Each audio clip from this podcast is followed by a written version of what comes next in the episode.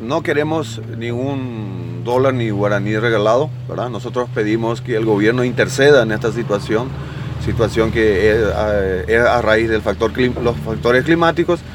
Lo que necesitamos es una ayuda, un auxilio al gobierno que venimos a pedir, la compra de deuda, lo que es relacionado al sector productivo, 15 años para pagar, baja tasa de interés y darnos la posibilidad para seguir generando otros recursos para el Estado paraguayo y para nuestras familias también. Hasta el mediodía es el tiempo que tienen o el tiempo puesto por ustedes los productores, los agricultores.